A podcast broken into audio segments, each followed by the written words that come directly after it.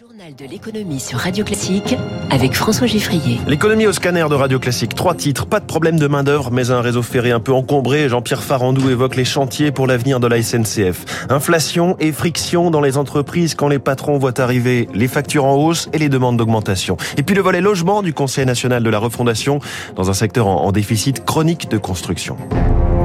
Radio Classique. Il se targue depuis longtemps de parler cheminot première langue. Jean-Pierre Farandou, patron de la SNCF depuis tout juste trois ans, parle ce matin client première langue. Dans une interview au Figaro, il défend le bouclier tarifaire que son groupe a décidé face à la flambée des prix de l'électricité. 5% de hausse des billets quand les coûts augmentent de 13%. Bonjour Eric Mauban. Bonjour François, bonjour à tous. Il parle d'ailleurs d'un effort énorme. Oui, un effort qui se verra dans les comptes de l'exercice en cours, mais un effort nécessaire selon le président de la SNCF pour ne pas casser la dynamique de reprise dans le ferroviaire. En effet, cette année, la fréquentation est très satisfaisante. Elle est déjà supérieure à celle qu'elle était sur l'ensemble de l'année 2019. Les TGV sont davantage remplis. C'est moins le cas dans les Transiliens et pour la clientèle à faire en raison du télétravail. Jean-Pierre Ferrandou fait également le point sur les moyens dont il dispose. Les moyens humains sont insuffisants. La pandémie a ralenti la formation de nouveaux conducteurs, surtout dans les Hauts-de-France où des retraités ont été rappelés pour conduire les trains.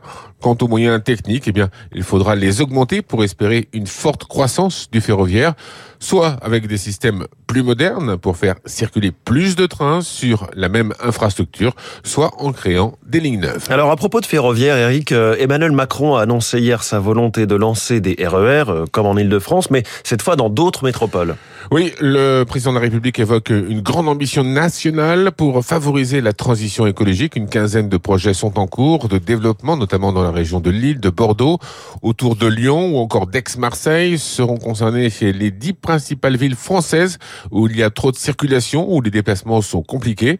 Rappelons que Bordeaux Métropole réfléchit depuis déjà un, certain temps à un RER métropolitain avec le concours notamment du département.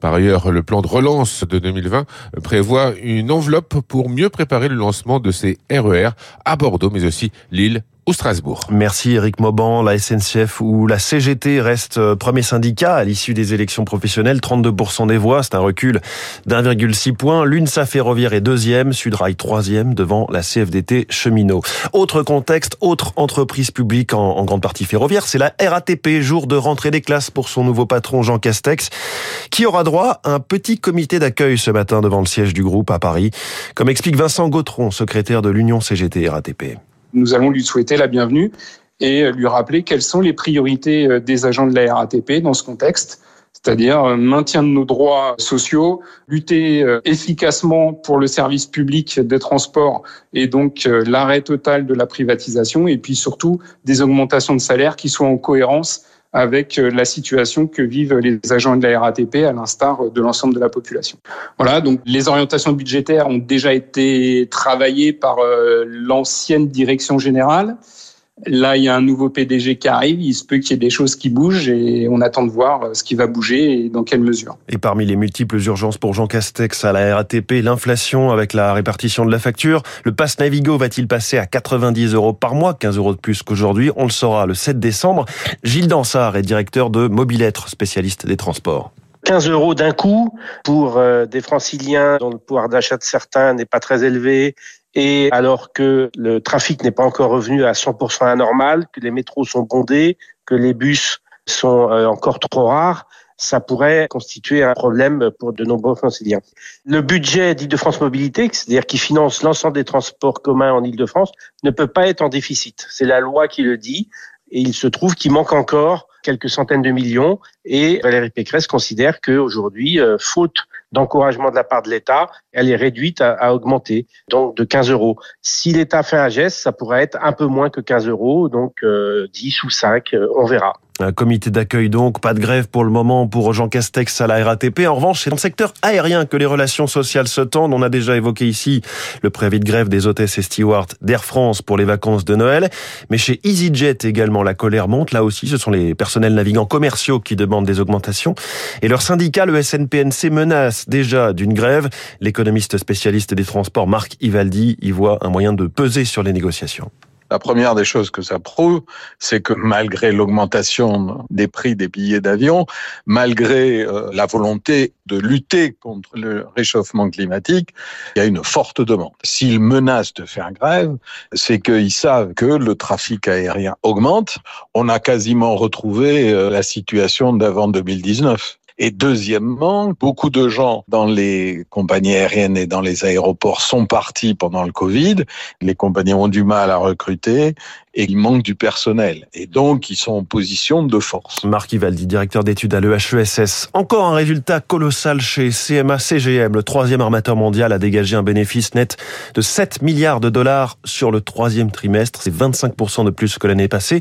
Mais c'est en petite baisse sur un trimestre. Il faut dire que les prix du transport maritime commencent à baisser.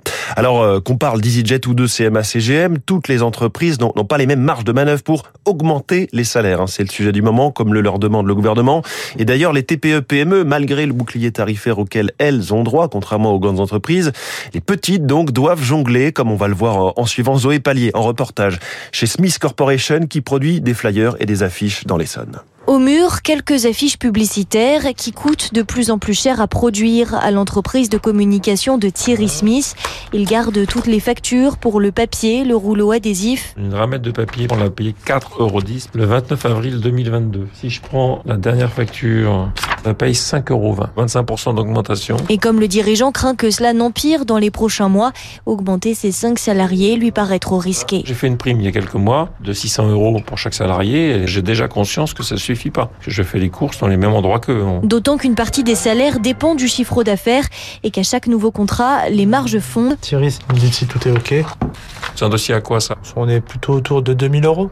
c'est un dossier qu'on aurait pu imaginer à 4-5 000 euros. Donc euh, le commercial va toucher deux tiers de moins de commission. Le commercial, c'est Elder, 1700 euros net comme salaire fixe et depuis quelques mois, du mal à payer ses factures. Mon budget alimentation a sensiblement augmenté. Qu'est-ce que vous sacrifiez à côté? Euh, Les loisirs, les restaurants il faudrait entre 5 et 7 en plus par mois. Et s'il comprend le refus de son patron? On essaie toujours de glisser une phrase ou deux pour que le message puisse passer. Le directeur, lui, essaye de compenser un peu.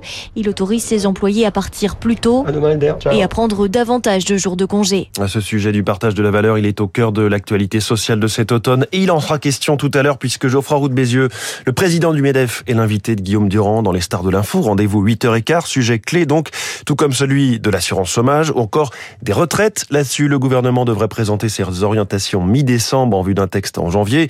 Nouveau cycle de concertation à partir d'aujourd'hui sur ce sujet et le Conseil d'orientation des retraites qui tient un colloque également aujourd'hui même sur le maintien du niveau de vie des retraités. Il est 6h44 alors que l'Assemblée nationale examine aujourd'hui une proposition de loi anti-squat qui va alourdir les sanctions. C'est aussi ce lundi que démarre le chapitre logement du CNR, le Conseil national de la refondation. Trois mois de discussion prévus sur la construction et l'habitat et cette promesse du gouvernement agir. Eh bien, chiche, c'est ce que dit le co-animateur de ce CNR Logement, Christophe Robert, le délégué général de la Fondation Abbé Pierre ce secteur du logement, lors du premier quinquennat, il a fait l'objet de beaucoup d'économies en fait, hein. 15 milliards d'euros sur 5 ans. Et évidemment, ça a créé des tensions qu'on connaît, baisse de la production de logements sociaux, difficultés majeures pour beaucoup de nos concitoyens. Le président de la République dit on veut changer, prenons-le au mot. Il y a une volonté d'agir sur ce sujet manifestement. On jugera évidemment par les actes. Il y a nécessité de poser des objectifs sur la table. Quels moyens on se donne pour atteindre ces objectifs? Comment on cible mieux un certain nombre de politiques publiques. Ça demande de l'innovation, ça demande du débat public à l'échelle locale, à l'échelle nationale.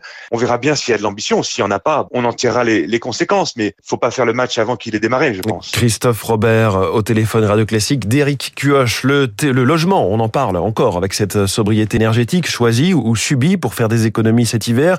Il y a aussi ces 1500 foyers privés de chauffage en Ile-de-France, conséquence d'une grève chez GRDF et ce malgré l'accord salarial signé au niveau de la maison mère, Engie. Éric Gauthier de la CGT parle de salaire d'entrée qui dépasse à peine le SMIC.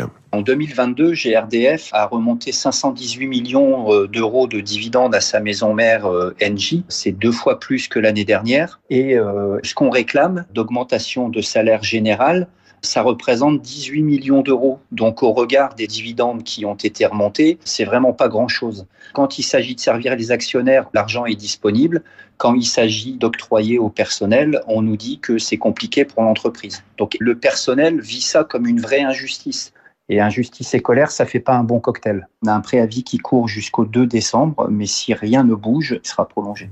L'État déclare la guerre aux fraudes. Le ministre des Comptes publics, Gabriel Attal, l'affirme dans une interview au Parisien. Un paquet de mesures sera dévoilé en janvier. cela concerne notamment les allocations qui ne seront plus versées sur des comptes basés à l'étranger.